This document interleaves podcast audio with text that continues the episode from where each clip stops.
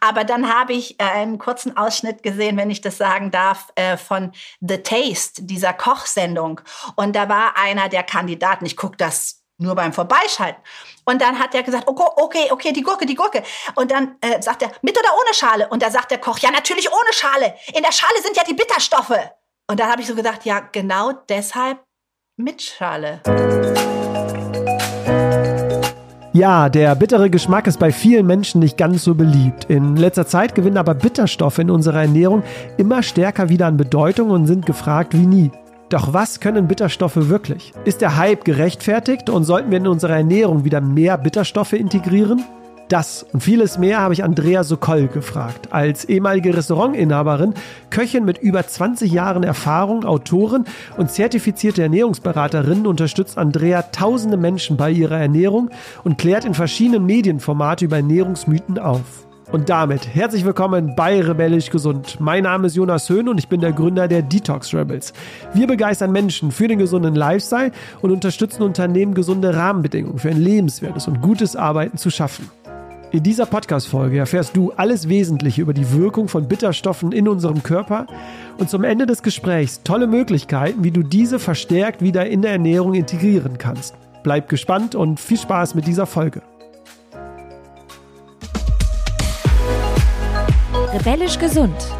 Der Podcast von den Detox Rebels zu deinem gesunden Lifestyle. Liebe Andrea, schön dich äh, zu sehen. Von wo aus bist du digital zugeschaltet? Aus Kärnten, aus dem Land, wo man auf jeden Fall schon vor die Haustür geht und tolle Bitterstoffe findet und Kräuter und alles, was mein Herz natürlich höher schlägt. Darum soll es heute äh, gehen. Im Intro hätte ich noch äh, viel mehr über dich äh, sagen können, Andrea. Als was bezeichnest du dich eigentlich, wenn du dich äh, vorstellst? Äh, was sagst du eigentlich über dich? Das ist echt eine heftig schwere Frage, weil entweder ich sage ganz kurz einfach nur eine sehr ambitionierte Frau in allen Lebenslagen oder ich fange sehr lange an zu erzählen, weil ich alle meine Berufe aufzähle. Welche Beschreibung hättest du gerne? Wie viel Zeit gibst du mir? Heute soll es ja um das Thema Ernährung gehen, deswegen glaube ich, habe ich die markanten äh, Beschreibungstitel schon äh, genannt. Aber äh, genau, Ernährung spielt eine ganz wichtige Rolle bei dir. Deswegen die Frage, wie bist du denn eigentlich in den Tag gestartet? Was gab es zum Frühstück? Erstmal warmes Wasser, dann Zitronensaft, dann gab es ein selbstgebackenes Brot mit ganz viel Körnern. Also das habe ich gestern gebacken, das ist ganz, ganz lecker geworden. Ja, und darauf gibt es ein bisschen Grünzeug, muss man sagen. In dem Fall sogar Schwarzkohl. Das äh, habe ich direkt frisch aus dem Garten gepflückt. Das ist ein sehr leckerer Brotbelag. So habe ich jetzt mal gestartet, aber es gibt ganz unterschiedliche Möglichkeiten zu starten. Wir könnten nämlich heute mit dir, glaube ich, über ganz viele Themen im Bereich Ernährung äh, sprechen. Aber Andrea, das hatten wir vorher so ein bisschen ausgemacht. Wir wollen natürlich heute mal insbesondere über die Bitterstoffe äh, sprechen, denn es wird immer mehr über die Bitterstoffe diskutiert. Es gibt quasi einen Hype, finde ich, so in den Medien und überall findet man jetzt Artikel und Videos und jeder spricht darüber. Deswegen lass uns mal für die Zuhörer und Zuhörerinnen, die sich noch gar nicht damit beschäftigt haben, mal wirklich ganz vorne anfangen. Was sind denn äh, Bitterstoffe? Woher kommt dieser Hype? Was sind Bitterstoffe? Ja, was beantworte ich da jetzt zuerst? Also woher kommt der Hype? Weil es immer einen Hype geben muss. Es muss einen Hype geben zu den neuesten Farben, obwohl die alle schon seit Jahrtausenden da sind, zu den neuesten Formen, zu den neuesten, was auch immer, Trend, Diäten, sonst was. Bitterstoffe sind das eigentlich natürlichste für viele wahrscheinlich langweiligste, was es überhaupt auf der Welt gibt. Es ist schon seit 5000 Jahren, seit der ayurvedischen, durchs Mittelalter immer schon da gewesen. Es ist dann Anfang des 20. Jahrhunderts verloren gegangen und jetzt wird es sensationellerweise total neu aufgezogen und entdeckt. Und ja, glücklicherweise, weil wir brauchen Bitterstoffe ganz dringend. Da werden wir jetzt, glaube ich, in unserem Gespräch noch drauf kommen. Aber der Hype kommt natürlich daher, dass das verdrängt worden ist, weil das als altmodisch und unnötig deklariert worden ist, Ende letzten, Mitte letzten Jahrhunderts. Und dann wird es jetzt wieder entdeckt, weil man versteht, dass wir es brauchen, weil wir Wohlbefinden, Defizite haben, äh, wo man sagen könnte, könnte man doch vielleicht leicht angehen. Und dann wird es jetzt ein Hype. Aber lass mal kurz nochmal auf die äh, Bitterstoffe äh, eingehen. Ich hatte es nämlich gelesen, die enthalten ja keine Nährstoffe, wie jetzt, äh, wenn wir jetzt über Vitamine sprechen würden oder andere. Das heißt, die sorgen ja wirklich erstmal nur für den bitteren Geschmack in unserem Mund und dadurch werden dann Prozesse im Körper in Gang gesetzt, über die wir später sprechen, aber das nur zur Einordnung. Ne? Bitterstoffe sind eher einfach nur ein Geschmack. Die sorgen aber dafür, dass gewisse Sachen in unserem Körper passieren dann am Ich Ende. glaube, ich hab, möchte mich bei dir und bei den Zuschauern offiziell entschuldigen, das Thema natürlich falsch angefangen. Bitterstoffe sind sekundäre Pflanzenstoffe. Die sind ganz natürlich in allen Pflanzen eigentlich vorhanden. Und sie sind der natürliche Schutz, den diese Pflanze in sich aufbaut vor Fraßfeinden, weil sowohl wir Menschen als auch die Insekten bitteren Geschmack nicht ganz so lieben und bevorzugen. Und somit schützt sich die Pflanze an sich selbst und deshalb nennt man das auch sekundärer Pflanzenstoff durch diese Bitterstoffe. Das ist das eine, was es in der Natur macht und was es für die Pflanze macht. Und dann gibt es natürlich das, was man über die Jahrtausende herausgefunden hat, was die Bitterstoffe mit uns machen. Also warum die letztendlich so wertvoll in unserer Nahrung sind da ist eben das Traurige dran, weshalb wir überhaupt zu diesem Hype gekommen sind, dass im Laufe, ich schreibe immer in meinen Büchern, äh, das habe ich jetzt auch gerade in meinem Gute-Laune-Kochbuch geschrieben, dass im Laufe der letzten 30 Jahre immer mehr Bitterstoffe aus den Lebensmitteln rausgezüchtet worden sind. Aber das stimmt nicht. Ich bin manchmal nicht der Realität so ganz nah, weil ich bin ja schon viel, viel älter. Und es sind ja schon über 40, 45 Jahre, die ich das überhaupt realisieren kann. Weil als ich ich als Kind Grapefruit gegessen habe, hat die noch anders geschmeckt als die Grapefruit heute.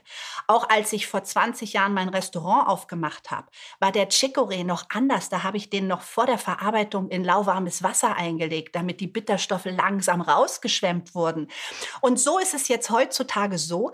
Und das brauchst du heutzutage gar das nicht mehr. Das braucht man ne? heutzutage nicht mehr. Heute gibt es die Sweet Grapefruit und der Chicorée, ja, hat noch für alle Leute, die Bitterstoff entwöhnt sind, schon noch Bitterstoffe drin, dass unsere Rezeptoren reagieren. Aber äh, letztendlich äh, kann man den schon so essen. Ja, und das ist, was sich verändert hat. Woran äh, liegt das, dass die Lebensmittelindustrie immer mehr so die Bitterstoffe aus den Lebensmitteln äh, rauszüchtet, weil wir alle mehr Süßes essen sollen? Oder was kann ich darunter, äh, wie können wir uns das vorstellen? Ja, also ich glaube, dass es ein Beiwerk passiert ist. Also natürlich sagen wir das jetzt, da gibt es viele Publikationen drüber, die wirst wahrscheinlich auch du gelesen haben, dass man sagt, die Lebensmittelindustrie hat jetzt die Bitterstoffe aus unseren ganzen Gemüsen rausgezüchtet, damit wir äh, nicht nicht mehr durch den bitteren Geschmack zu einer Sättigung kommen, sondern damit wir immer Heißhunger haben und damit die Sachen. Ja, das stimmt letztendlich als Resultat. Aber was eigentlich passiert ist, ist vielleicht auch hoch wissenswert und sehr spannend zu wissen.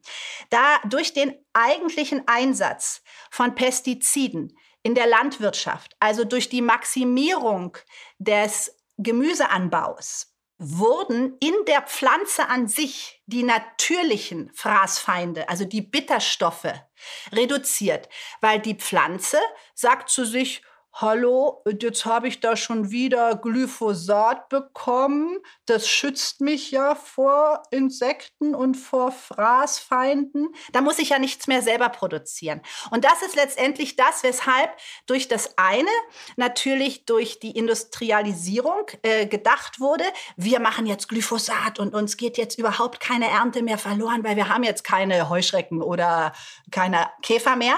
Äh, die Pflanzen sich dann äh, im Gegenzug auch anpassen und sagen, hä, da brauche ich ja gar nicht mehr selber Bitterstoffe produzieren. Und sozusagen sind wir in einem Teufelskreis. Wir haben mehr Chemikalien, weniger natürliche Bitterstoffe und sitzen letztendlich mit Gemüsen da, die uns nicht mehr so gut tun. Aber welchen Einfluss und welche Bedeutung Bitterstoffe äh, hat, kann man auch, glaube ich, an der Anzahl der Rezeptoren auf unserer Zunge, glaube ich, erkennen, oder Andrea? Weil ich habe gelesen, wir haben irgendwie nur drei Rezeptoren für den süßen Geschmack, aber fast äh, 25 äh, Rezeptoren allein nur für den bitteren Geschmack, oder? Auch das muss man mal dazu sagen, dass anscheinend Bitterstoffe oder der bittere Geschmack eine Bedeutung für uns hat, für uns Menschen. Ja, ein Überlebenden, weil letztendlich schützt er uns ja vor Gift auch.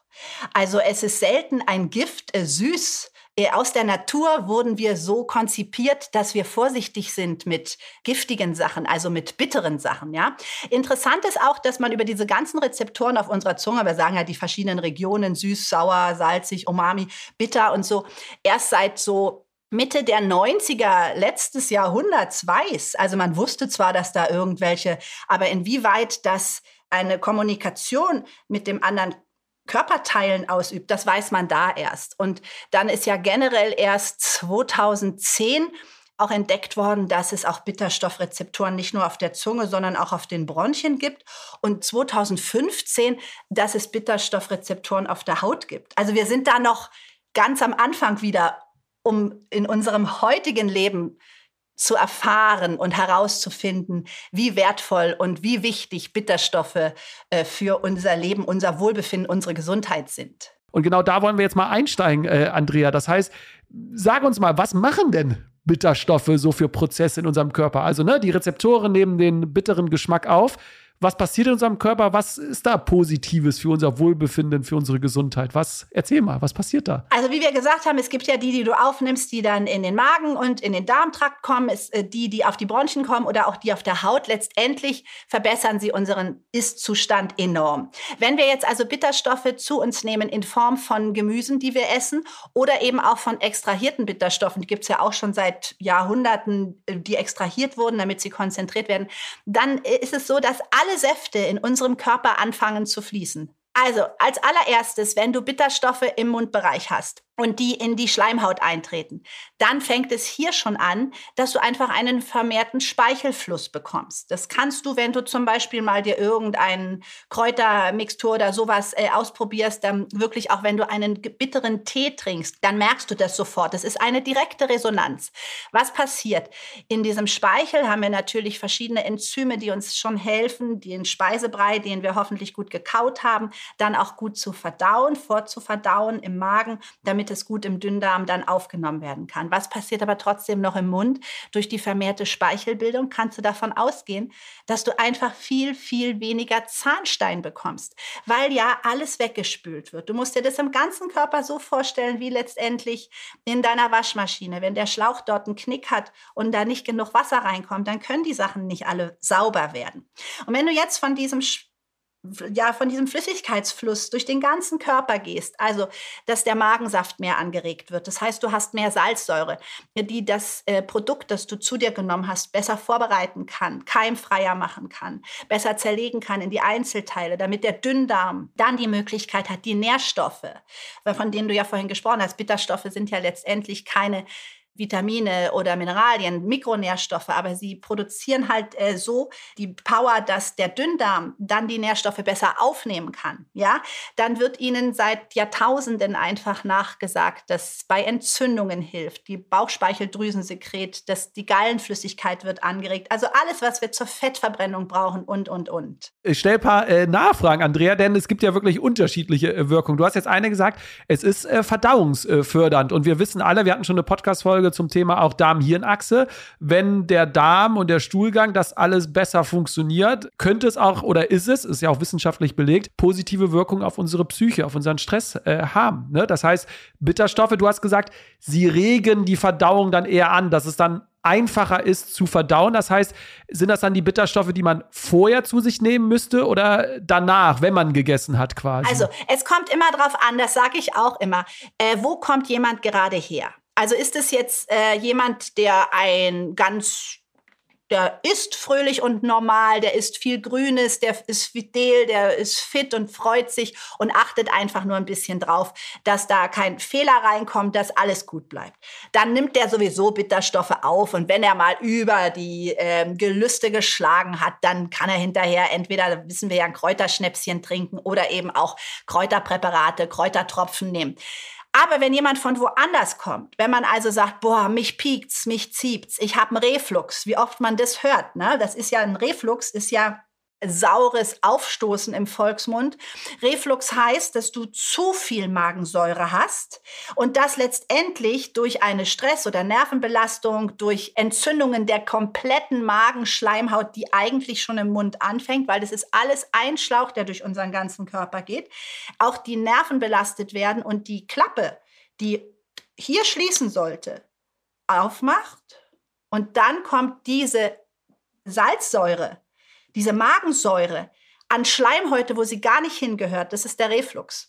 Und das sind alles Sachen, wenn der äh, Magen-Darm und wenn das Verdauungssystem aus dem Gleichgewicht gekommen ist. Dann hat man Blähungen, dann kann man keine Ballaststoffe verarbeiten, dann äh, gibt es Fettstühle, dann gibt es äh, Verstopfungen. All diese Sachen, all das sind ja oftmals Sachen, die uns aus dem Lot bringen. Und wenn du eben, wie du es ja sagst, du hast ja schon Darm-Hirn-Achse, schreibe ich auch in meinem Buch drüber, angesprochen, wenn es hier nicht funktioniert, funktioniert es ja hier auch nicht. Man hat ja früher gedacht, dass das Gehirn Gehirn dem Darm sagt. Aber wir wissen ja heute, dass die Kommunikation eigentlich von hier nach da geht. Und so sagt man eben auch, dass die Bitterstoffe und die Bitterstoffe dem Erhalt in der Nahrung oder dem Zufüttern auch äh, beim Wohlbefinden der Psyche hilft. Also dass es auch gegen depressive Verstimmungen helfen kann. Das heißt, wir können schon mal festhalten, Andrea, es ist äh, verdauungsfördernd und du hast es gerade so mit äh, Nebensätzen auch erläutert, es entsäuert, also es ist für den Basenhaushalt äh, ganz wichtig, die Bitterstoffe. Du hattest das jetzt eben im Intro so leicht gesagt, als wir über die Lebensmittelindustrie gesprochen haben.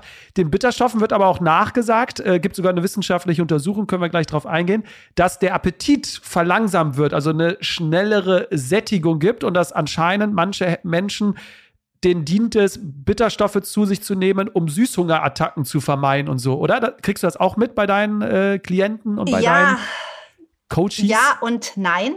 Denn auch hier möchte ich wieder denken, ist der Ansatz der Interpretation zu dieser Auslegung falsch. Eigentlich sind Bitterstoffe auch appetitsfördernd.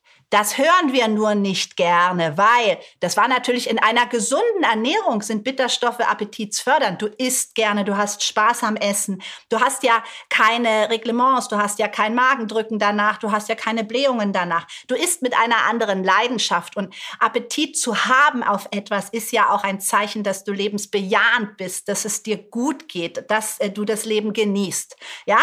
Was wir jetzt hier einfach sagen, ist natürlich, eigentlich durch die Übersäuerung des Körpers, durch die falsche Besiedlung des Mikrobioms im Darm, da haben wir eine Dysymbiose.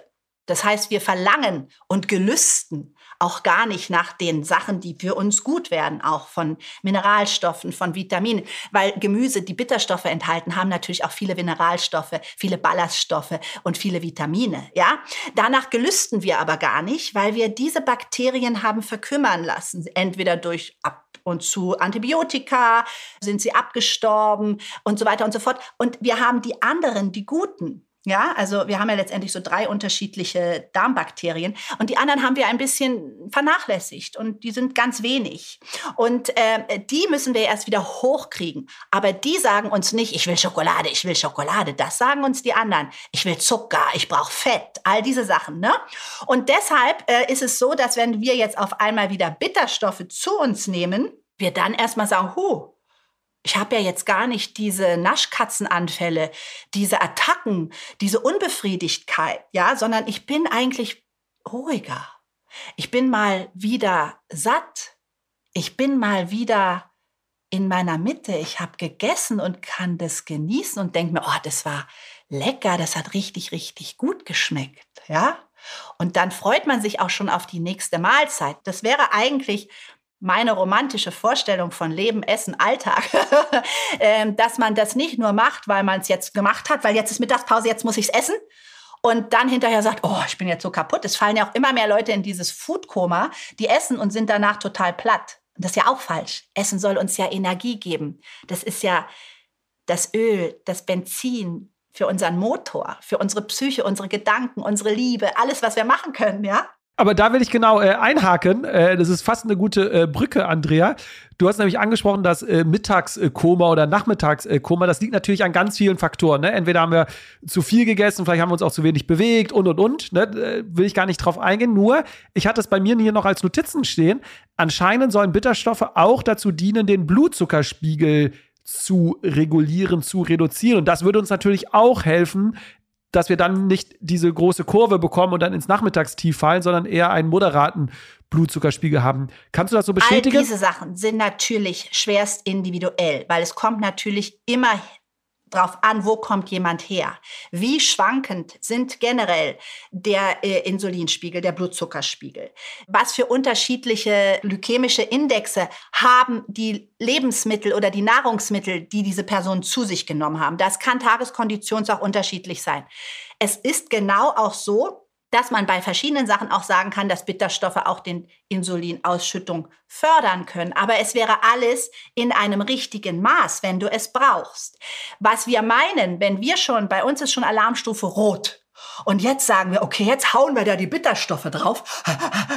Und jetzt senken die das ein bisschen, weil die unsere Heißhungerattacken etwas regulieren. Und dann sagen wir, oh, kurz relax, ja. Aber das ist alles, das will ich auch sagen, so, dass wir immer denken, oh, sich gesund zu ernähren oder sich mit den Themen zu beschäftigen, ist ja viel zu zeitaufwendig. Das schaffe ich nicht, ich habe so wenig Zeit und so. Aber ich fange dann immer so an in meinen Beratungen, in meinen Coachings. Wenn du dir vorstellst, dass du die ganze Zeit, die du hast, wenn du jammerst, wie schlecht es dir geht, platt auf dem Sofa liegst, kaputt bist, heute wieder sagst, oh, ich muss ins Bett, aber ich kann nicht einschlafen oder ich habe nicht geschafft, was ich wollte. Wenn du diese ganze Zeit mal im Umkehr da kurz investieren würdest, zu verstehen, was in deinem Körper passiert, und das sagt uns ja niemand mehr, auch in der Schule nicht, so einfache Biologieabläufe und so, dann hast du im Endeffekt so viel mehr Zeit. Ja, das ist das Spannende an der Sache. Und deshalb sind diese einfachen, vielleicht völlig langweiligen Sachen seit Jahrtausenden auf unserer Erde bei unterschiedlichsten ähm, Heilmedizinern bekannt doch so spannend, weil obwohl wir alles haben, wir machen Podcasts, wir sprechen übers Internet, äh, all diese Sachen, aber die einfachsten Sachen, was wir essen, wie wir uns danach fühlen, wie wir uns mit guter Nahrung wertschätzen, wie wir Krankheiten oder Beschwerden vorbeugen können, das haben wir einfach verlernt.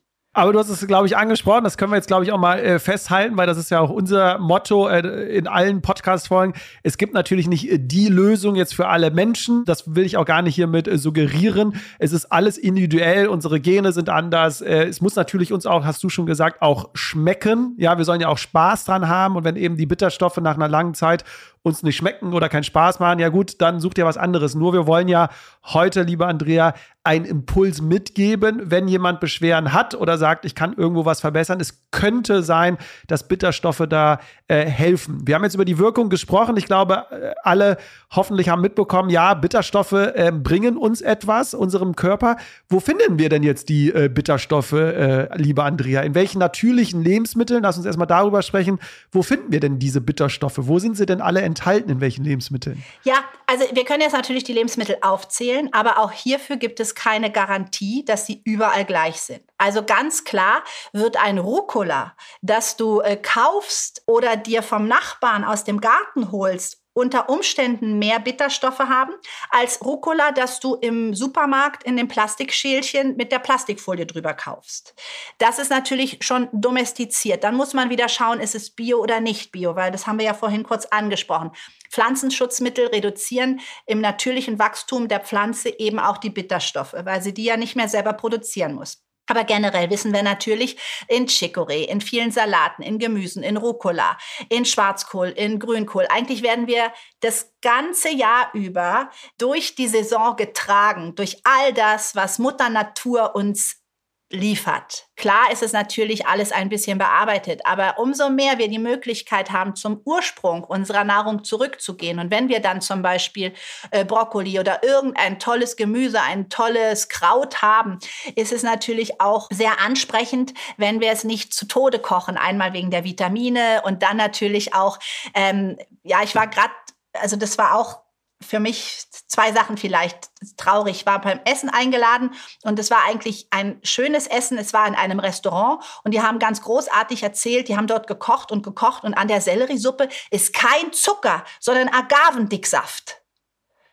Okay. Für mich war es schade, weil eine gute Selleriesuppe braucht ja gar keinen Agavendicksaft. Ich will ja den Sellerie haben, ja. Und dann habe ich auch etwas, weil was hilft es uns, wenn wir wissen, in einer tollen Gartengurke haben wir natürlich in der Schale Bitterstoffe. Aber dann habe ich äh, einen kurzen Ausschnitt gesehen, wenn ich das sagen darf, äh, von The Taste, dieser Kochsendung. Und da war einer der Kandidaten, ich gucke das nur beim Vorbeischalten. Und dann hat er gesagt, okay, okay, okay, die Gurke, die Gurke. Und dann äh, sagt er, mit oder ohne Schale? Und da sagt der Koch, ja, natürlich ohne Schale. In der Schale sind ja die Bitterstoffe. Und dann habe ich so gedacht, ja, genau deshalb mit Schale. Aber offensichtlich sehe ich die Sachen halt anders. also, das heißt, wenn wir wissen, dass wir natürlich in einem Radicchio äh, und äh, in einer Artischocke äh, Bitterstoffe haben, ist es trotzdem so, dass wir sie dann auch noch zu uns nehmen sollten. Aber nicht nur im Gemüse, sondern ja auch im Obst. Du hast es nämlich schon erwähnt. Äh, ich muss sagen, ich äh, kaufe mir das jetzt regelmäßig, weil ich merke, dass mir das auch am Nachmittag so ein bisschen hilft. Wenn ich merke, ich schlafe so ein bisschen ein, werde ein bisschen dösig, dann gehe ich in die Küche und mache mir eine äh, Grapefruit. Ich habe so, so einen Entsafter und dann äh, trinke ich kurz äh, den Saft und irgendwie habe ich danach wieder so einen äh, Push. Äh, ich weiß auch nicht woher, äh, aber es könnte damit ja zusammenhängen. Aber ja, auch im Obst, also wie der Grapefruit, sind natürlich Bitterstoffe enthalten. Aber Jonas, du bist natürlich ein junger, kräftiger Mann im Saft, ja? Deshalb ist es natürlich auch toll mit dem Grapefruitsaft. Aber eigentlich, wenn du jetzt die Grapefruit noch aufgeschnitten hättest und ein bisschen Zimt drüber gemacht hättest und sie dann gegessen hättest, dann hätten natürlich die Bitterstoffe und diese Kombination deinem Stoffwechsel, das merkst du dir für 20 Jahre, wenn mal so ein kleiner Bauch bei dir dir ansetzt. Und dann hättest du die gegessen und dann wäre dein Stoffwechselprozess besser in den äh, Fluss gekommen. Ja? Und generell ist es natürlich, wenn ich das noch sagen darf, äh, immer besser, wenn man die Frucht so isst, weil auch Fructose auf eine lange Sicht nicht zu unterschätzen ist. Und wenn jetzt jemand denkt, er lebt wahnsinnig gesund, ich bin ja heute wie eine Orange angezogen und trinkt morgens erstmal einen halben Liter Orangensaft, das sind ja 20 Orangen, so viel würdest du ja niemals essen. Ne? Da hättest du dann noch Zellstoffe, Bitterstoffe aus der weißen Schale zum Beispiel. In der weißen Schale sind nämlich die Bitterstoffe. Ja, also natürlich auch ein bisschen im Fruchtfleisch, aber letztendlich im Mesokarp. Und das sind alles Sachen, die wir wegschneiden, die wir wegdrücken und so. Und somit hast du zwar die Frucht, weil wir haben sie jetzt besprochen, aber du hast sie nicht wirklich mit all ihren Bitterstoffen ausgenutzt. Das meine ich damit, dass man auch knapp vorbei sein kann. Also du bist schon so gut wie dran gewesen und trotzdem an den Bitterstoffen vorbei. das stimmt, wenn man es natürlich im Mund auch isst. Ne? Das hat mir, glaube ich, in einer anderen Podcast-Folge, Stichwort äh, kaltgepresste Säfte und Smoothies und so. Ne? Deswegen, die Thematik haben wir schon nee, völlig äh, klar. Wenn man alles da rausholen möchte, dann natürlich lieber die Stücke essen, anstatt äh, sie zu trinken. Völlig richtig, Andrea. Die Bitterstoffe sind aber ja auch im Kaffee, in der Bitterschokolade und so enthalten. Magst du da noch mal so einen Einblick äh, geben? Äh, weißt du, was ich hier wieder sagen will? Und auch hier kommt es. Und das ist das, was ich auch immer beschreibe und äh, auch hoffe, dass wir wieder durch unsere verschiedenen Sensibilitäten einen Weg dazu finden. Qualität. Wir reden natürlich von einer schwarzen Flüssigkeit und nennen sie Kaffee. Und dieser Kaffee kann überall unterschiedlich sein. Unterschiedlich in der Herstellung, unterschiedlich in der Produktion, unterschiedlich in der Art und Weise, wie er getrunken wird. Will das nur ganz kurz anreißen, weil ich finde, das wäre ein extra Qualitäten, wäre ein extra Podcast. Aber egal. Guck mal, jetzt hast du zum Beispiel einen Kaffee, den du dir aus so einer Metallkapsel machst, wo schon verschiedene Weichmacher und alles drin sind. Lass uns selber das Quiz machen, wie viel Bitterstoffe sind da drin. Hast du natürlich eine Bio, Fair Trade, toll gemachte besser geröstete, da können richtig, richtig tolle Bitterstoffe drin sein. Jetzt machst du das aber so, dass du deinen Kaffee gar nicht als schwarzen Kaffee trinkst. Ich hier zum Beispiel, wenn ich das kurz dir zeigen darf, ich trinke einen schwarzen Kaffee. Ja, ich liebe die Bitterstoffe. Aber wenn du da jetzt zum Beispiel tierisches Protein reinmachst, dann lösen die sich nicht so gut auf. Also wenn wir sie nehmen, dann sollten wir sie nehmen. Ja, das zum Kaffee. Dann hast du noch die Bitterschokolade gesagt. Ja, natürlich. Der Kakao an sich, diese wunderschöne Frucht, wo diese ganzen Bohnen drin sind, da sind Bitterstoffe drin. Deshalb auch die Kakao-Nips. Wenn du mal einen kleinen Nachmittagshänger hast, kau ein so ein Ding und du gehst ab wie eine Rakete. Du hast äh, auf jeden Fall den Olympiasieg in deiner Tasche. Wenn du aber das verwechselst mit einer Schokolade, die dann noch ganz viel Fett und Zucker da drin hat, auch wenn 80 Prozent Kakao drin ist oder so, dann ist noch mal was anderes. Also wir müssen auf die Qualität der Sachen gucken, um dann auch zu sehen, welche Mengen an Bitterstoffen haben wir in dem Produkt, das wir gerade zu uns nehmen wenn jetzt jemand äh, von den Zuhörer und äh, Zuhörern sagt, okay, äh, ich habe verstanden, was Bitterstoffe mit uns äh, machen und äh, vielleicht äh, sollte ich hier und da mal mehr zu den Lebensmitteln greifen. Hast du jetzt mal so im Kopf, ohne jetzt in die Details zu gehen, aber wie schaffen wir es, diese Bitterstoffe oder die Lebensmittel zu kombinieren? Hast du da so ein, zwei Sachen und sagst, der Kohl funktioniert immer super. Also wie können wir das so jetzt in Gerichten, einfach nur mal, dass wir so eine Vorstellung äh, bekommen, wie könnte sowas aussehen? Magst du da mal was mit uns teilen, Andrea? Zum Beispiel ist es natürlich so, dass ich auch nicht nur jetzt immer irgendwie ein Gemüse, was wir ja ohnehin alle schon kennen, sondern ich stelle immer eine Gemüsekategorie vor und zeige, was man aus der alles machen kann. Wie man sie roh isst, wie man sie kocht, wie man sie backt, wie man sie süß und wie man sie herzhaft isst. Und das ist das Spannende. Das heißt, Du kaufst dir vielleicht in einer Woche Grünkohl und du denkst eigentlich, Grünkohl, mir wird schlecht. So wie ich Grünkohl von früher kenne, an Weihnachten habe ich Grünkohl, um Gottes Willen. Das ist auch eine Gemeinheit dem Gemüse gegenüber, was wir da gemacht haben, meiner Meinung nach. Entschuldigt mich bitte, liebe Norddeutsche. Ich weiß, dass das bei euch Tradition ist, aber es ist totgekocht. Aber ich biete da äh, Alternativen, wie du einen äh, Grünkohlsalat machen kannst. Das ist auch noch, genauso wird er auch genannt in meinen Büchern Detox-Salat, weil der nämlich genau auch äh, ausleitende äh, Fähigkeiten hat. Und das ist dann kombiniert mit Tomate, mit Kapern, mit Gurke, mit Datteln. Da flippst du aus. Das ist eine ganz neue Art und Weise, wie du dieses Gemüse das eigentlich so ein bisschen auf, ja, äh, im Altersheim gelandet ist, neu revolutionierst, ja? Und so mache ich das mit allen Kategorien von Sachen, die vielleicht völlig angestaubt sind und beleuchte die immer in den unterschiedlichsten Kategorien. Aber magst du noch mal kurz was, du hast jetzt äh, angesprochen schon den äh, Grünkohlsalat. Wir werden am Ende der Folge natürlich sagen, wo man alles von dir äh, äh findet. Aber magst du noch mal kurz ein, zwei Lebensmittel, die jetzt äh, wirklich äh, gut funktionieren? Ich habe jetzt zum Beispiel letztens für mich Mangold wieder für mich entdeckt und muss ehrlich sagen, es wird dann so ein bisschen mit Tomaten, ein bisschen Brokkoli und dann mit Reis und also so eine Lachsbowl sozusagen so. Aber ein Tipp noch so. Was Ach, hast ganz du da toll zum Beispiel. Ich mache aus Sellerie und auch aus Kohlrabi äh, Schnitzel. Die paniere ich ganz toll zum Beispiel. Die kannst du dann natürlich kombinieren mit deinem Mangold, ja. Also du kannst alles super äh, machen und das ist ja auch eine Glückseligkeit unserer äh, Essenskultur, die sich eingebürgert hat, diese Bowls, weil da kannst du ja Montag, Dienstag das essen und Mittwoch isst du dann das mit dem und dem mit dem und ja und so kannst du das super kombinieren. Aber letztendlich ist da allem äh, Tür und Tor offen. Und gerade demnächst mache ich wieder ein äh, Video hoch. Ich bin immer ganz schwierig, wie ich dies benenne, weil das neue Rezepte sind. Und da weiß ich immer gar nicht, da geht es um die Zwiebel. Und die Zwiebel ist ja bei vielen so, dass sie sagen, oh, kriege ich Magenschmerzen und so weiter und so fort. Oder mag ich vom Geschmack her nicht. Aber dieses Rezept, was ich da mache, es schmeckt überhaupt nicht nach Zwiebel. Du denkst eigentlich, du isst einen toll eingelegten Fisch. Und das ist das Tolle. Also das mache ich mit meinen Rezepten. Und das passt natürlich dann wieder toll zu einer Kartoffel. Das passt wieder toll zu einem Salat. Und somit hast du eigentlich mal einen komplett neuen Ausblick daraus, was du machen kannst. Ist nicht einfach nur immer so Kochbücher oder Rezepte, wo man äh, Sachen macht oder anders kombiniert, als man sie schon kennt, sondern ich gehe komplett anders an das Gemüse und anders an die Zubereitung. Verantwortung an. Und wir können aus den Gemüsen, die wir haben, aus den Lebensmitteln, den wir haben, so viele neue Sachen noch rausholen, weg von diesen Traditionen, die ja auch nur 50, 60 Jahre sind, weil man hat jetzt auch nicht vor 300 Jahren so gegessen, wie wir essen, wie man immer sagt, ja, Leberkässemmel hat, ja, ist auch erst eine Neuerfindung eigentlich so in den letzten 30 Jahren oder so.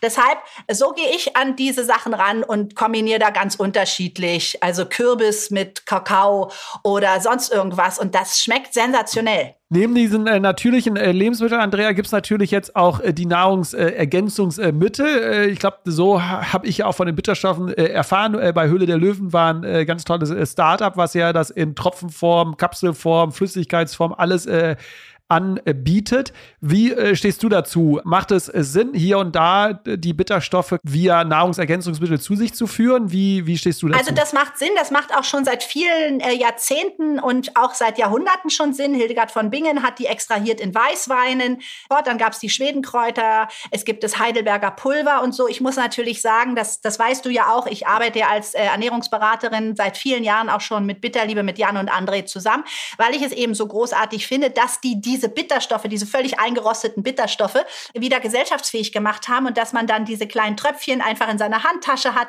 und nicht immer äh, so nur auf den Kräuterschnaps, der ja zumeist auch in der Gastronomie aus Zucker besteht, zurückgreifen muss. Es macht absolut Sinn, eben genau in dieser Hinblick darauf, dass eben wir immer weniger äh, Bitterstoffe aus den genannten Gründen in unseren äh, Lebensmitteln vorfinden und auch, dass unser Status quo bei doch, sagen wir mal, mild gerechnet 70 bis 80 Prozent äh, der Menschen als Zivilisations- und Gesellschaftskrankheit äh, im Magen-Darm gestört ist und dadurch natürlich auch noch viele andere Schwierigkeiten auftreten. Und so kann man hier einfach äh, genau schauen, was tut mir gut mit Tees, Eventuell hast du zu wenig äh, Magensäure, kannst du eine Kräuterkombination vor dem Essen nehmen.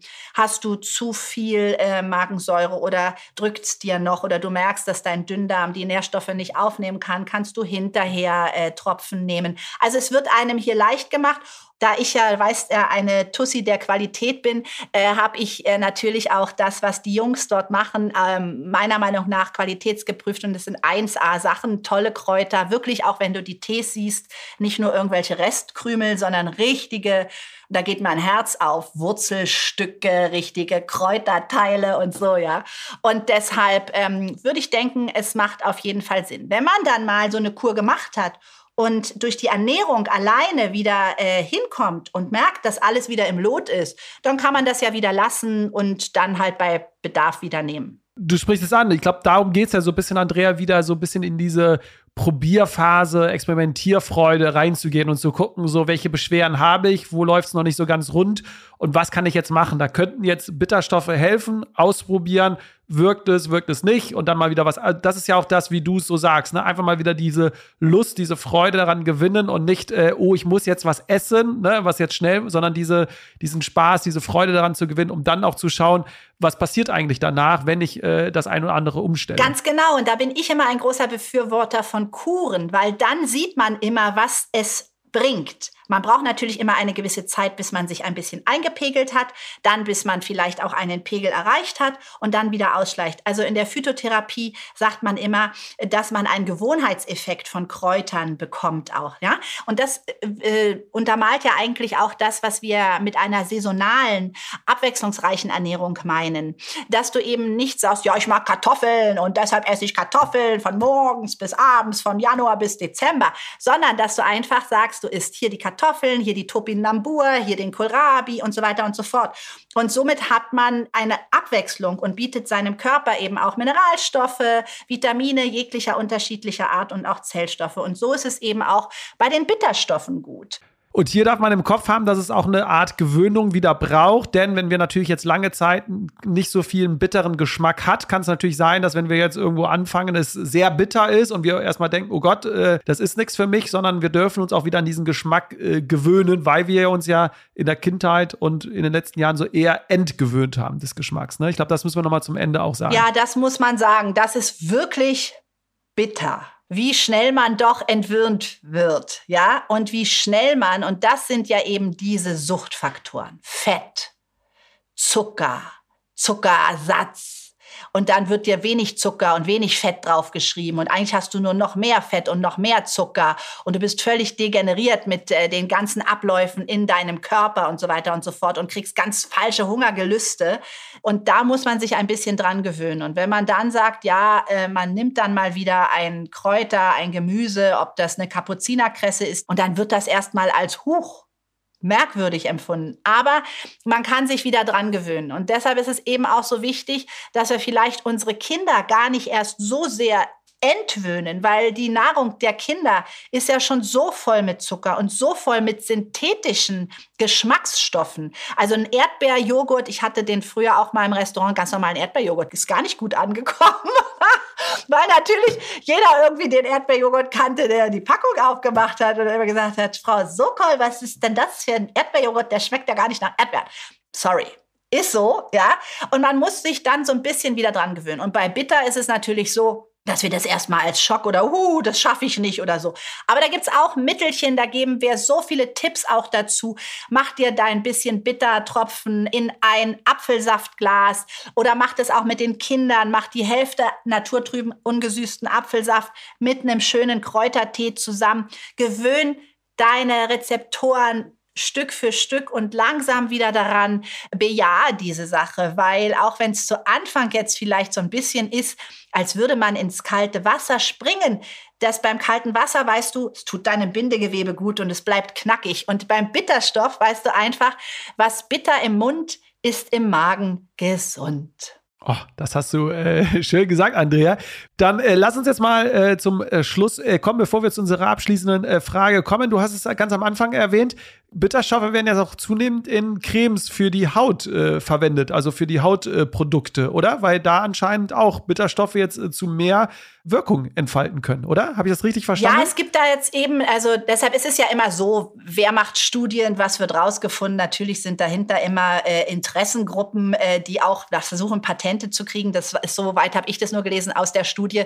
Es ist halt 2015 eben auch die Rezeptoren auf der Haut und vorher die auf der Bronche, die hier zum Beispiel bei Allergikern ausprobiert wird. Wie führt das dazu, dass die besser offener atmen können? Und hier geht es darum, dass äh, die alternde Haut letztendlich dünner wird und durch die Rezeptoren und durch die Bitterstoffe, die drauf werden, sich wieder etwas verdicken könnte. Also äh, letztendlich um ein Pflegemittel. Aber ich habe lustigerweise auch mit den äh, Tropfen von den Jungs, mit den Bitterstofftropfen schon seit Jahren sage ich das, wenn ich einen Mückenstich habe oder einen Pickel, dann mache ich das drauf. Und das hilft. Und das zeigt natürlich diese Studie auch, dass diese Bitterstoffe eben dadurch, dass wir Rezeptoren auf der Haut haben, ich habe das auch erst letztes Jahr herausgefunden, ähm, eben eine Resonanz geben. Also da ist noch ganz viel Wunderwerk unterwegs mit den Bitterstoffen, was wir neu entdecken können und was wir dann hoffentlich in einer guten Qualität in unseren Alltag wieder mit reinnehmen. Ne? Sehr schön. Dann äh, kommen wir zur letzten äh, Frage dieses äh, Podcasts, Andrea. Das Motto der Detox Travels ist: äh, Lass uns nicht äh, mehr machen, sondern lass uns es uns anders äh, machen. Was würdest du dir wünschen? Gibt es da eine Sache, die dir gerade spontan in den Kopf kommt?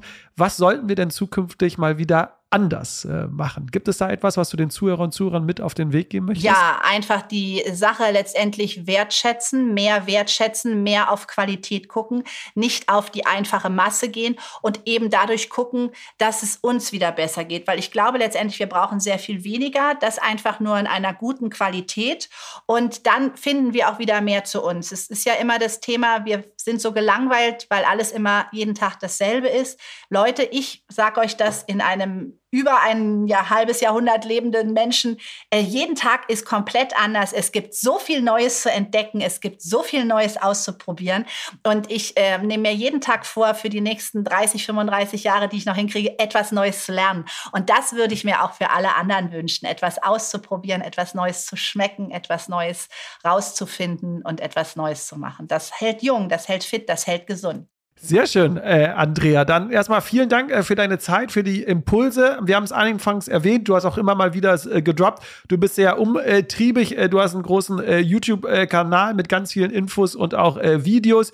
Du hast hier und da natürlich deine Bücher geschrieben. Du bist auch auf allen anderen Kanälen präsent. Also man findet alles unter Andrea Sokol oder Olala und Solala. Das sind so die zwei Stichworte. Ich glaube, so findet man dich überall, wenn man mehr Infos haben möchte oder mehr Rezepte, mehr Videos. Sehr schön. Andrea, vielen Dank für die Zeit, für die Impulse. Vielen sehr, Dank. sehr gerne, Jonas. Alles Gute, alles Liebe. Ja, das war der Rebellisch Gesund Podcast. Und wenn dir die Folge gefallen hat, teil doch gern die Folge mit jemand, der oder die auch von ihr profitieren kann. Und da ich es persönlich total spannend fände, deine Gedanken und deine Learnings zu dieser Folge zu hören, teile doch gerne gerne diese in Form einer Rezension auf den Podcast-Plattformen oder lasse sie uns zukommen auf Instagram oder auf äh, LinkedIn. Auf LinkedIn teilen wir immer mal wieder auch Einblicke in unsere Arbeit mit unseren Kunden. Deswegen, du findest uns dort unter Detox Rebels oder mich persönlich unter Jonas Höhn. Ich freue mich jetzt, wenn du wieder in die nächste Folge einschaltest, egal wo du noch bist. Einen schönen Tag und bis bald. Macht's gut. Tschüss.